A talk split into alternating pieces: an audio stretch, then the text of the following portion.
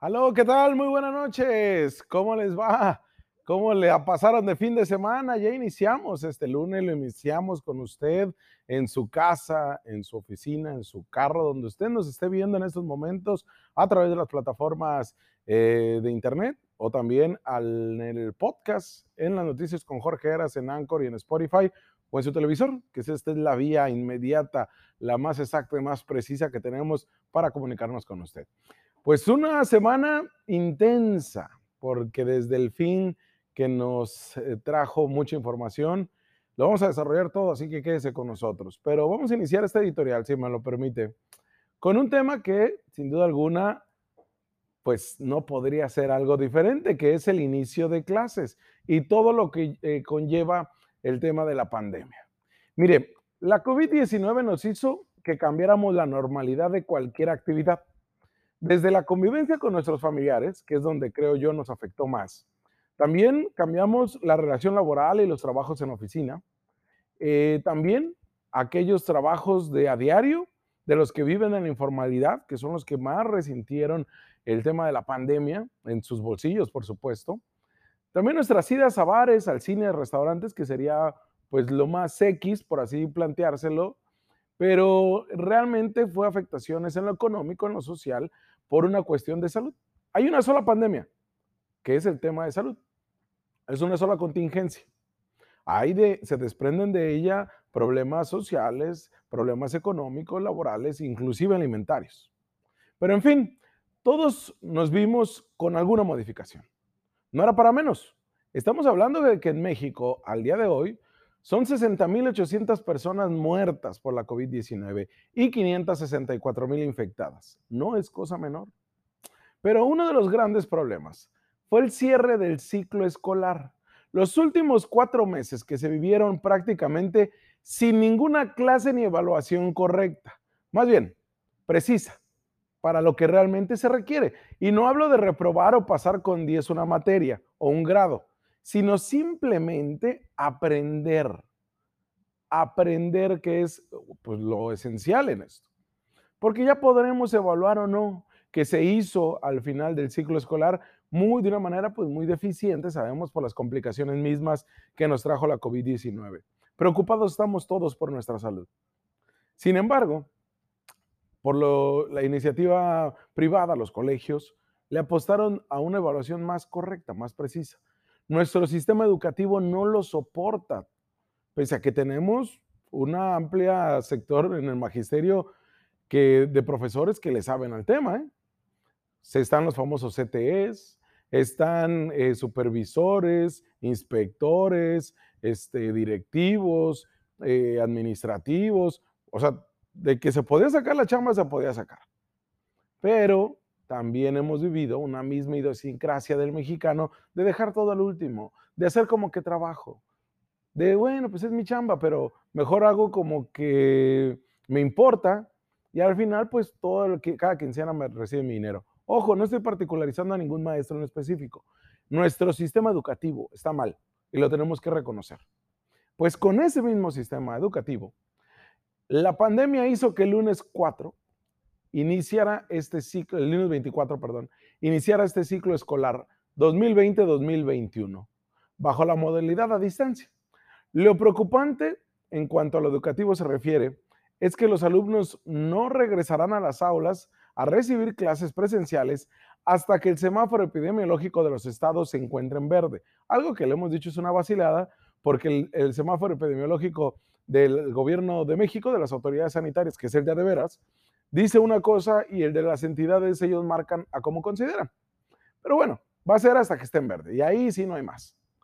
Lo cual no se aprecia que pueda ocurrir en los próximos meses o déjeme decirle de una vez, quizás hasta el año entrante. ¿eh? Pues bueno, este día 25 millones de estudiantes de educación básica y 5.2 millones de estudiantes de educación media superior regresaron a clases de una forma muy distinta a la del 2019 ya que en lugar de salir, bañarse, limpiarse las chinguiñas o las lagañas, acomodarse y que te peinen con limón o que te peinen con gel, este, planchar tu uniforme y ahora sí que caminito a la escuela, ¿no? Con tu mochila, con tu mamá, si tienes esta oportunidad, pues llevarte.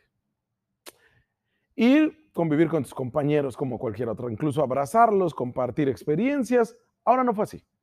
Ahora tuvieron que despertarse, bañarse, cambiarse y prender la televisión. Esa fue la gran diferencia. Eso se escucha muy sencillo, pero acá no era solamente aprender la tele, prender la tele, discúlpeme, y aprender con Plaza Sésamo. Ni tampoco era cuestión de solamente prender el televisor, porque nos topamos con la realidad de los hogares de los casi 60 millones de mexicanos que viven en pobreza y en pobreza extrema, que olvidémonos del Internet. ¿eh? Hay hogares que no cuentan con energía eléctrica, que no cuentan con los servicios básicos de drenaje, que no cuentan con agua. ¿A ellos cómo se les va a educar? El programa Aprende en Casa 2 vino a dar una revolución de lo que es el sistema educativo, pero vino también a evidenciarnos la realidad que ya sabíamos que existía, pero en la cual sabemos que hay gente que camina una, dos horas, kilómetros y kilómetros, sobre todo en las zonas rurales, para aprender en una telesecundaria, por ejemplo. Sabemos que hay zonas de Baja California, sobre todo las áreas rurales y las áreas de la zona eh, conurbada, que no pueden asistir todos los días a la escuela porque el papá trabaja más temprano, la mamá también trabaja y es un problema, sobre todo cuando aquellos niños que van en la tarde, en el turno vespertino. Pero el programa Aprende en Casa 2, pues se lo tenemos que decir, se va a transmitir de lunes a viernes, con repeticiones de los contenidos en otros horarios y también durante los fines de semana. Ahí Televisa se suma a este programa. Y este es un programa de gran aliento, pero que no soporta el tema de la pobreza que vemos allá. La duración de las clases por cada día va de las dos horas y media hasta las tres horas y media para primaria, tres horas para secundaria, así como cuatro horas para el bachillerato.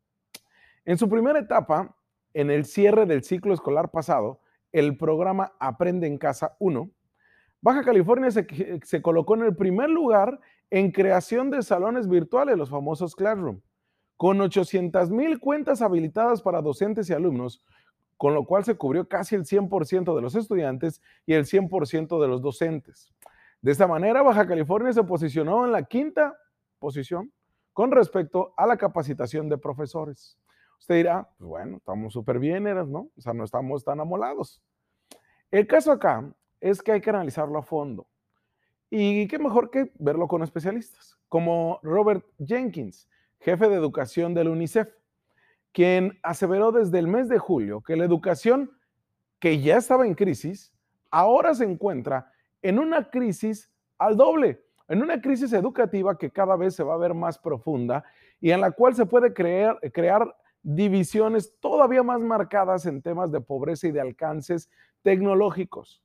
Por ello, ese especialista señaló que el acceso a la tecnología y a los materiales necesarios para seguir estudiando mientras las escuelas permanezcan cerradas es notablemente desigual, sobre todo en países de Latinoamérica y el Caribe. Del mismo modo, los niños que no disponen de ayuda suficiente para estudiar en casa apenas tienen los medios que faciliten su educación. Este especialista, Jenkins de UNICEF, dijo que era fundamental proporcionar una diversidad de herramientas educativas y ampliar el acceso verdadero, real a la Internet, para que cada escuela y para que cada niño tenga ese apoyo. Pero déjeme plantearle algo. En 71 países que evaluó UNICEF, 71 países de todo el mundo, menos de la mitad de la población tiene acceso a Internet. ¿eh? Menos de la mitad. A pesar de esta disparidad, el 73% de los gobiernos de los 127 países que se evaluaron en este informe de UNICEF están utilizando plataformas en línea para ofrecer servicios educativos gratuitos mientras las escuelas siguen cerradas. Sin embargo, el alcance es mínimo. Para resolver el mayor inconveniente del aprendizaje televisado, que es la falta de interacción y retroalimentación del maestro con el alumno, algunos lugares diseñaron formas para que los maestros monitoreen el progreso de sus estudiantes. Muchos de ellos dependen, ¿sabe qué? Del teléfono celular. Fue el gran aliado, que son mucho más comunes en regiones pobres del mundo que las conexiones de banda ancha, aunque incluso el acceso a un teléfono pueda ser una barrera. Así también este día, en muchas comunidades de México, se rifaron el físico los padres de familia, llamándole a los maestros por celular poniéndolos en altavoz para que sus niños escucharan y pudieran estudiar. Una educación por más que remota. Pero aún así, con todas estas dificultades, este domingo, el secretario de Educación, Esteban Moctezuma, pues recomendó a los padres de familia, imagínense, que diseñaran para sus hijos un horario formal que respeten y que sigan con toda seriedad, como si realmente estuvieran en la escuela, dijo. Porque sabemos que los maestros son insustituibles, ¿no? Pero se debe de generar un ambiente de aprendizaje en casa, sin distracciones. Es algo muy importante. En la medida que esto se pueda obviar, pues se iba a poder lograr. También dijo hay que acondicionar un espacio fijo para estudiar. ¿Dónde? Si hay casas que son pichoneras, que viven pegaditos. Dijo que en cada vivienda los niños pueden tener una mesita, un banco, lo que cada familia pueda proveer, que siempre se les dé ese mismo espacio para que puedan trabajar y crear así un ambiente de aprendizaje. Usted pudo haber tenido una realidad donde su hijo se sentó, incluso se puso el uniforme, se conectó a internet, le picó play a YouTube o puso la televisión. Y lo hizo a lo mejor desde una tablet o desde la computadora que usted eh, utiliza para trabajar. Usted considérese una familia privilegiada, porque vivimos en un país de muchas necesidades. Usted considérese que sus hijos pueden alcanzar un desarrollo que aunque existen barreras de aprendizaje en la cual, pues ya decíamos, los maestros son insustituibles en esta barrera que existe de la retroalimentación, aún así su hijo puede alcanzar esos niveles que se busca con estas clases a distancia. ese privilegiado señor y señora que pudo darle desayunar a su hijo y que lo pudo acompañar durante esas tres horas en las cuales a través de la televisión ahora le enseñaron a su hijo en la primaria, secundaria y preparatoria. Le vuelvo a repetir, considere ese privilegiado. ¿Sabe por qué? Porque hay una imagen, bueno, son varias, que fueron tomados por Alejandro Rodríguez en Coahuila de la agencia Cuarto Oscuro y que se las mostramos a continuación. Para aquellos que solamente nos escuchan, déjeme describírsela. Se trata de las hermanas Cristina de seis años y Toñita de cuatro. Ambas viven en el municipio de Ramos Arizpe, en Coahuila. Estas pequeñas están de pie en una mesita en la que apenas caben sus dos cuadernos. Ellas usando cubrebocas porque pues así lo recomendan las autoridades eh, sanitarias. En una casa humilde, con su mamá de fondo y una imagen, y una, perdón, una, este, San Judas Tadeo, que estaba atrás. En la mesa apenas caben sus dos cuadernos. Sin duda no son las condiciones más óptimas para estudiar. Pero fue la única solución que dio el gobierno de México para que los menores no pudieran acceder al ciclo escolar durante la pandemia. Cuarto Oscuro también fotografió, a ver si la podemos regresar, Sergi. Cuarto Oscuro también fotografió a tres niños de San Cristóbal de Huichonitlán, en el Estado de México. Usted puede ver ahí la imagen. Y si no se la describo, son tres menores que no cuentan con acceso a Internet, pero que además las señales de los canales por donde se emiten las clases simplemente no pudieron ser sintonizadas. Según esta agencia fotográfica Cuarto Oscuro, los estudiantes solo pudieron comunicarse, ya se lo decía, con sus maestros por medio de un teléfono celular, que ahí se puede ver en la mesa. Tres menores de diferentes edades, tres hermanos del Estado de México, que así a duras penas pudieron entrar a esta nueva normalidad. ¿Ya ve por qué le decía que se sintiera privilegiado? Incluso aquellos que tienen el acceso a Internet se encontraron con algunos problemas. ¿eh? Por ejemplo, en redes sociales, varios padres comentaron que las transmisiones en la página de la Secretaría de Educación Pública presentaban muchos fallos. Además que en el canal oficial de YouTube de Aprende en Casa no se realizaron las transmisiones en vivo y solo se fue publicado el contenido posteriormente, que tuvieron varios problemas, especialmente en preescolar y primero y segundo grados de primaria.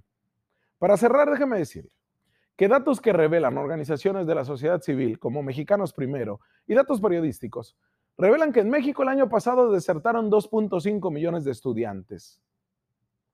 En este año, la proyección de estas organizaciones, como Mexicanos Primero, es de que van a ser 4 millones de menores que van a desertar en sus estudios por el tema de la pandemia.